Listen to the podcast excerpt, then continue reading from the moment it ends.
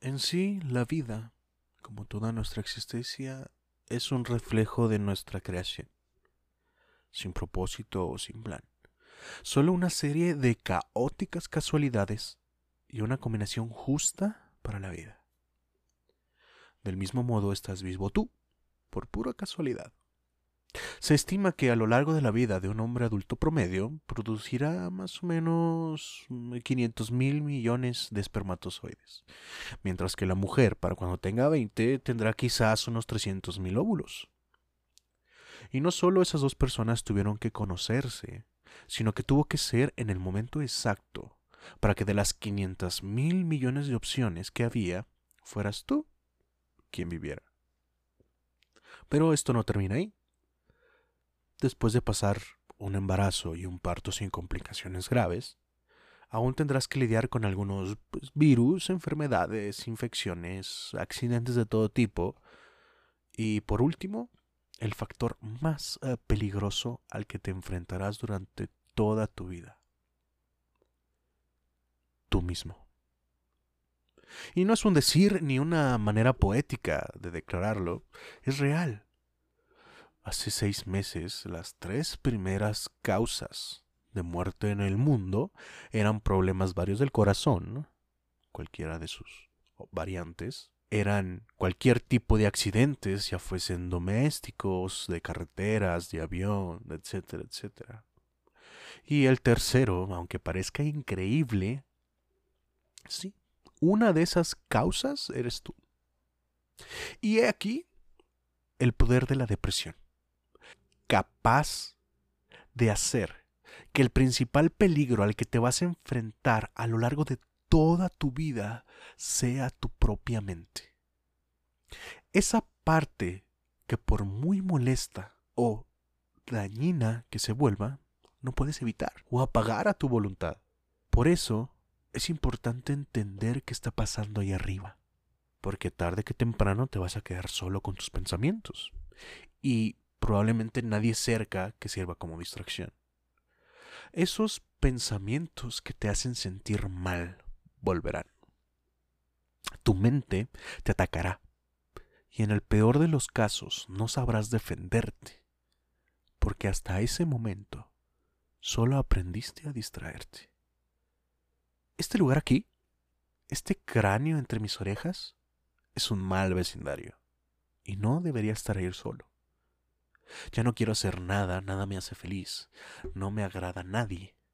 Incluso le dije a uno de mis terapeutas que tan solo no quiero sentir nada. Estas fueron algunas palabras de Chester Bennington, un tiempo antes de cometer suicidio. Otro chico dejó un video como nota después de cometer este acto, en el que declaraba, y cito, quiero comunicarles qué es lo que está pasando en mi mente, lo que está pasando en mi cabeza desde hace unos días. He creado un monstruo de mí mismo, desde hace algunos años, por mi depresión con pensamientos suicidas. Probablemente te preguntes, ¿a dónde va todo esto? Y pues si no ha sido un poco claro, el suicidio y la depresión es un tema muy complejo. No en sí mismo, porque si buscas en un diccionario son actos que se podrían definir en una sola frase, pero su complejidad reside en los pensamientos y sentimientos de las personas que lo viven. Imaginen qué tan complejo podría ser que en algunos casos es difícil tratarlo por un especialista. Ahora pongámoslo en el ejemplo de todo lo que se puede lograr con una red social, que es donde todo el mundo comúnmente da a conocer su sentir o donde todos son expertos, ¿no? Entra la mente un curioso ejemplo que les voy a dar. Hay un youtuber reconocido y él dentro de sus videos subió uno hablando de la depresión. Y curiosamente, a unos días después de haberlo hecho público, recibió un correo de YouTube, de la plataforma, donde ellos decían que los miembros de la comunidad estaban preocupados por él y que su bienestar era importante para ellos. Hasta aquí todo suena muy bien, muy lindo, ¿no? No hay algo raro en todo esto, pero si continúas leyendo, se pone mal. Después de ese párrafo que les mencioné, venían incluidos números y enlaces a páginas, pues donde se trata la prevención del suicidio. Pero hasta el final aparecía una de esas notas al pie de página que dice no contestar este mensaje, no contestar este correo, ya que es automatizado. Bueno, menos mal, ¿no? Que eres alguien importante para YouTube y te mandan un correo copiado y pegado que está hecho para enviarse en masa. Ahora, ahora entienden de lo que hablo, ¿no? Porque si fuese un video hecho por mi mismo YouTube, trataría sobre el mismo tema, ¿no? Te lo pondrían con una persona hablando en un fondo gris, con música lenta, música triste y un muy bonito eslogan en el que casi te harían llorar pero inmediatamente olvidarás el contenido de este video cuando reproduzcas el siguiente, ¿no? Y si seguimos con esta red social, podremos recordar el video del 2017 donde otro youtuber muy grande de nombre Logan Paul visitó Japón y haciendo un video, un videoblog, se rió, se burló de un cadáver que encontró en el bosque de los suicidios de Okinahara un lugar donde curiosamente muchísimas personas van y cometen suicidio. Y al raíz del escándalo que se hizo pasaron dos cosas. El suicidio y la, y la depresión se hicieron tema central de las redes, se hicieron mainstream. Y como no era muy mencionado antes, pues los influencers se proclamaron hacia el tema y al final de todo, pues se resumía en visitas. Y esto atrajo a canales pequeños, con pocos seguidores o pocos videos, y los atrajeron para imitar estos temas, dando como resultado muchísima desinformación del tema. ¿Por qué? Porque ellos no se molestaron en documentarse, no se, no se molestaron en informarse del tema antes de hablarlo. ¿Y qué sucedió? Combinaron muchísimas cosas en un solo video y se dio lugar a la desinformación total. Y aunque dentro de lo malo, lo bueno, varios famosos ¿no? hicieron donativos muy jugosos para la prevención. En sí, parece fácil, ¿no? Como si solo con decir suicidio malo, suicidio no se toca, depresión mala, no quieres eso, y poner los teléfonos de atención abajo, ya cumpliste y con tu cometido, ¿no? Y si alguien aún así intenta, pues, atenta contra su propia vida, que no se diga que tú no contribuiste para evitarlo, ¿no? Y eso me hace retomar el tema del correo, ¿no? O sea, repito, ahora es más claro lo que intento decir. Porque si esto fuera tan sencillo, entonces, ¿por qué continúan cifras de 800.000 personas cometiendo suicidio al año? ¿No se suponía que todo el mundo tenía ya presente el hecho de que las vidas mostradas en redes sociales no son siempre reales. ¿No se suponía que la gente rompió el silencio y admitió que alguna vez pasó por episodios depresivos?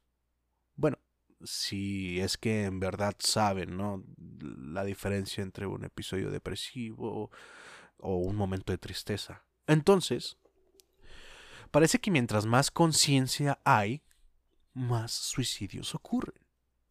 Como decía, sigue siendo un tema muy complicado. Y de hecho, recuerdo una declaración de una persona que se dedica o se dedicaba a, dar conferencias, donde él dijo que hace 20 años se dio cuenta que pusieron en su ciudad los anuncios con las líneas de apoyo en crisis y curiosamente los casos reportados de suicidio aumentaron, lo que hace muy difícil mejorar las cosas y muy fácil empeorarlas, ¿no creen? Entonces, ¿cuál sería la clave para todo esto? ¿Es que no hay suficientes videos bien producidos en YouTube? Créanme, hay muchísimos. O tal vez no es el suficiente el dinero en las cuentas de los bancos? Bueno, realmente para una asociación que se dedica a la prevención del suicidio, pues los ceros en su cuenta de cheques son bien recibidos. Pero el dinero por sí solo no arregla nada si no se tiene una correcta metodología al aplicarlo. si no tienes un buen plan de acción. Y si nos vamos a los datos, los países con mayor índice de pobreza son algunos de los países que tienen una tasa de suicidio alta. ¿Cuál sería la solución ahí? ¿Eliminar la pobreza? No. ¿Y en el primer mundo eliminar los estándares de felicidad? Tampoco, esas son soluciones muy utópicas, son soluciones que no sucederán, que sí pueden eliminar de raíz lo que está sucediendo con este problema de la depresión y el suicidio, y no solo eso, ¿no? Atajaría muchísimos problemas de desigualdad social y muchos otros temas, pero sabemos que eso no sucederá, sabemos que eso no pasará en esta vida. Entonces, siempre se llega al punto donde las motivaciones y las palabras de aliento se olvidan. Y te quedas con lo que siempre has tenido. Tus pensamientos. Te desanimarás al sentir que no mejoras tan milagrosamente como lo dicen algunos. Puedes pensar que en sí no lo estás haciendo bien y si no lo haces bien nunca vas a salir de esa rueda que está girando una y otra y otra y otra vez. Igual no podemos pasar por alto que pues es una realidad de la vida, ¿no? Estamos en un mundo que se esfuerza en dar la ilusión de que debes ser feliz todo el tiempo, que te fuerza a limitar tus sentimientos y emociones a solo ese espectro de color de rosa. Pero no es así. En el fondo se respira un ambiente de egoísmo, donde todos buscamos eliminar las sensaciones desagradables de nuestra vida sin importar si esas acciones llevan gente entre las patas, como se dice comúnmente. También no puedo declarar otra cosa más que la vida es una montaña rusa, donde puedes eh, decir todo estando en la cima, ¿no? Dices, disfrutas de la maravillosa vista y la vida entonces sí es de color de rosa, todo está muy bien, échale ganas, carnalito, por ahí no, vemos, muévele más, muévele más. Pero cuando estás abajo, cuando caes, es donde la depresión, la tristeza puede llegar. O incluso ese mm, pensamiento mágico infantil que te dice que quieres regresar a todo, quieres regresar todo a cuando eras feliz o cuando te sentías bien y que crees de tener el tiempo ahí, ¿no? O puedes hacer como si nada ocurriera. Pero si haces esto segundo, ¿qué crees? Claramente vas a explotar. Tarde o temprano explotarás. Y todo lo que callaste saldrá de una u otra forma. Podrás necesitar ayuda profesional, que ojo, eh, no es malo no es malo sentir y decir que la necesitas. Al contrario, es maravilloso que lo hagas. Hay gente que invirtió su tiempo, que ha dado parte de su vida a capacitarse para esas situaciones. Por favor, no les hagas el feo de que ellos hagan su trabajo. Pero si dejas todo guardado, ahí es cuando se puede cocinar lentamente el problema porque es fácil ver sangre y alertarse de que algo no está bien, pero si no lo haces consciente, en este caso, no ves nada. Y sí, quizás hasta este punto mis palabras se sienten pesimistas, como si todo fuese un panorama negro, sin posibilidad de salir de ahí, pero no es mi intención. Como mencioné antes, si escondes todo y no te permites sentir o expresar, explotas y no es una sensación agradable cuando sucede. Si esta confesión cierra la temporada del podcast, quiero que sea donde más me abra a todos ustedes. Tengo que declarar que todas las palabras, los videos, los mensajes, las llamadas, las sesiones de terapia, los medicamentos incluso, sí son de ayuda, pero cuando éstas están vacías, cuando las dicen sin un verdadero sentimiento de aprensión, de cariño, de amor, de calidez, solo hacen más daño. Si no te nace decir algo, no lo hagas. Y ese es el punto que quiero expresar con esto. No digo que si no tienes la intención de ayudar, no hables. Sí, hazlo. Porque entonces tus palabras se sienten pero cuando no existe esa motivación, cuando lo haces nada más porque quieres mantener ese aspecto de que tú estás para ayudar a quien lo necesita. Yo soy la mejor persona del mundo para quienes están más débiles. No, tus palabras se sienten vacías. No, no sé cómo explicarlo, pero hay esa sensación de que la palabra está hueca, de que no va bien intencionada.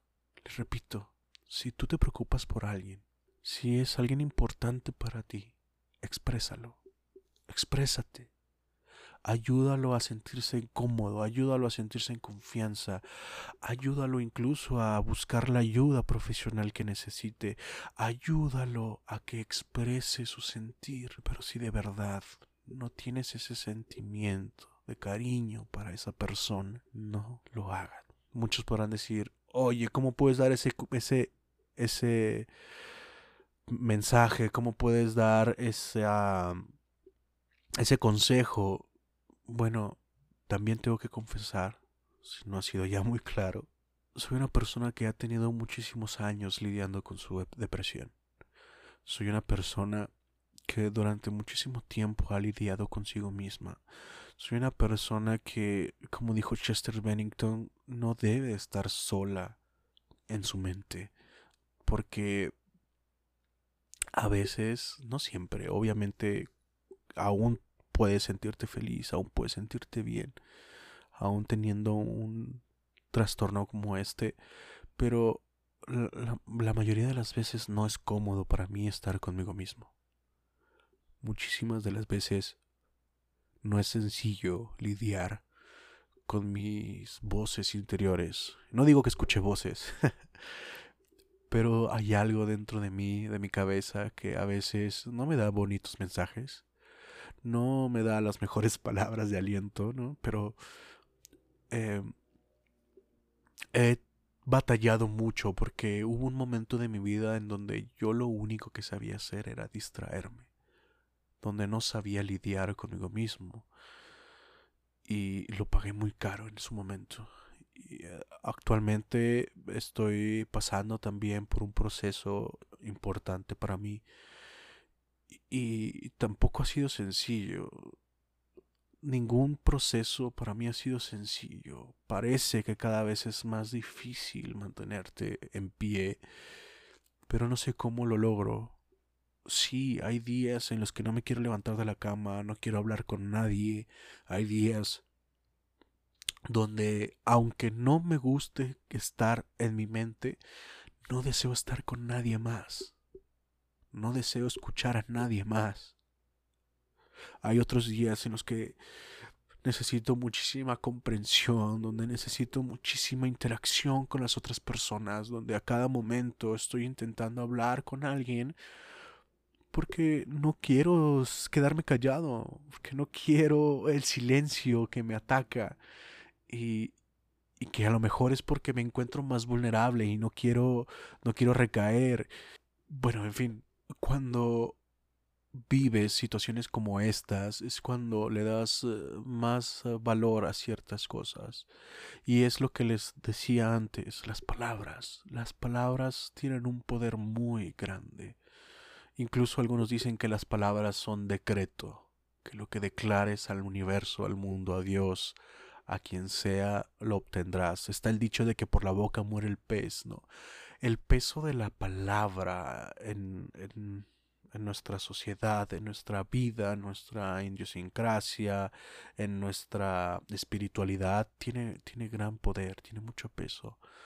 Y recuerden que las palabras, una vez dichas, no regresan.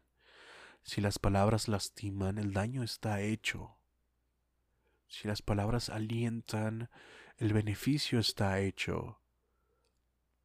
Por eso, repito, cuando no tienes ese sentimiento de realmente decirle a una persona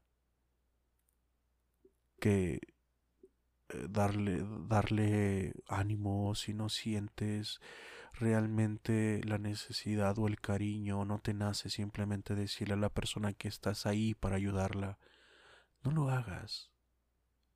porque esas palabras a veces se sienten vacías, y cuantas más palabras vacías reciba la persona, menos dispuesto estará a escuchar, menos dispuesto estará para recibir ayuda, porque las palabras se volvieron tan monótonas para él. Y yo lo digo desde mi punto porque a mí me ha sucedido. Yo lo he vivido. Por eso lo digo, por eso lo confieso en este final de temporada. Abandoné muchísimas cosas que me traían satisfacción, abandoné muchísimas cosas que me, en las que yo era bueno, en las que me daba reconocimiento, ¿no? Me, da, me subía este, este ego, este narcisismo, y las abandoné por lo hueco de las palabras. Porque no sentían nada cuando me las decían. Porque no sentían nada cuando yo las expresaba. Quizá por eso las personas que me conocen más cercanamente saben que hay muchísimas expresiones que yo no utilizo hacia las otras personas. Pero cuando las digo, las digo de verdad. Casi yo no le digo a las personas que las extrañé, que las quiero. Pero cuando lo hago, son palabras llenas de sentimiento. Son palabras llenas de emoción. La vida sigue, ¿no? Y también tengo que confesar esto, porque si estoy declarando que las personas expresen sus sentimientos, que no los guarden, ¿por qué lo voy a hacer, no? Trato de hacerme la idea de esta cruel realidad de que así es la vida, de que la vida no es justa. Y mi, mi lado lógico lo entiende perfectamente. O sea, todo el mundo ríe, todo el mundo llora, todo el mundo necesita un abrazo, todo el mundo a veces quiere brincar de alegría. Es normal, es normal sentirse bien, es normal sentirse mal. Pero hay un, una voz en mi cabeza que me dice, no, no es justo, que la vida no sea justa, ¿no? Qué dilema. Si esto es cierto, quiere decir que por el resto de mi vida me tengo que sentir así. Entonces, te puede dar esos bajones, ¿no? Esos bajones muy fuertes. Y quiero aprovechar esta confesión para que también sea como un, confesionario, como un diario, porque al final de cuentas esa sensación de que alguien te escucha eh, te alivia, o al menos a mí me sucede, ¿no? Me alivia un poco las tensiones, las presiones, los sentimientos, porque ya sea con un, con un conocido, un invitado, puedo, puedo aprender de él, espero que, que las palabras que yo pueda decir, eh, le, ayuden a la persona que está escuchando, a la persona que está compartiendo el tema con nosotros. Esa sensación de que puedes ayudar, de que puedes mm, ser escuchado, de que puedes ser tomado en cuenta, es muy buena para mí. Muy buena para mí. Y pues siendo el final de esta trilogía, ¿no? De, de salud mental vaya que, que lo alargué, ¿no? Me negaba a, cerrar esta temporada, me negaba a cerrarla, a cerrar el ciclo. Pero esperemos que próximamente podamos iniciar con, con una nueva temporada, con nuevos temas, nuevas personas aquí hablando con nosotros, a lo mejor este contribuciones Ah, también están eh, la red social del podcast en Instagram como Confesiones Tejado. Así, Confesiones, una D sola, Tejado, todo pegado. Ahí estamos en Instagram. También como proyecto personal estoy empezando a transmitir por la plataforma de Twitch, ahí jugando un poquito de varios juegos de PlayStation 4. Voy a intentar que este episodio salga lo más orgánico que se pueda. Me refiero a menos edición, ¿no? A menos eh, eliminar palabras, frases, para que pueda ser realmente un episodio en el que me abra con ustedes un episodio en donde me puedan ver, bueno, me puedan escuchar sin, sin filtro, no filtro de voz, sino sin, sin limitaciones, porque esa es la esencia de este podcast, ¿no? Hablar en un ambiente de serenidad, de tranquilidad, de confianza.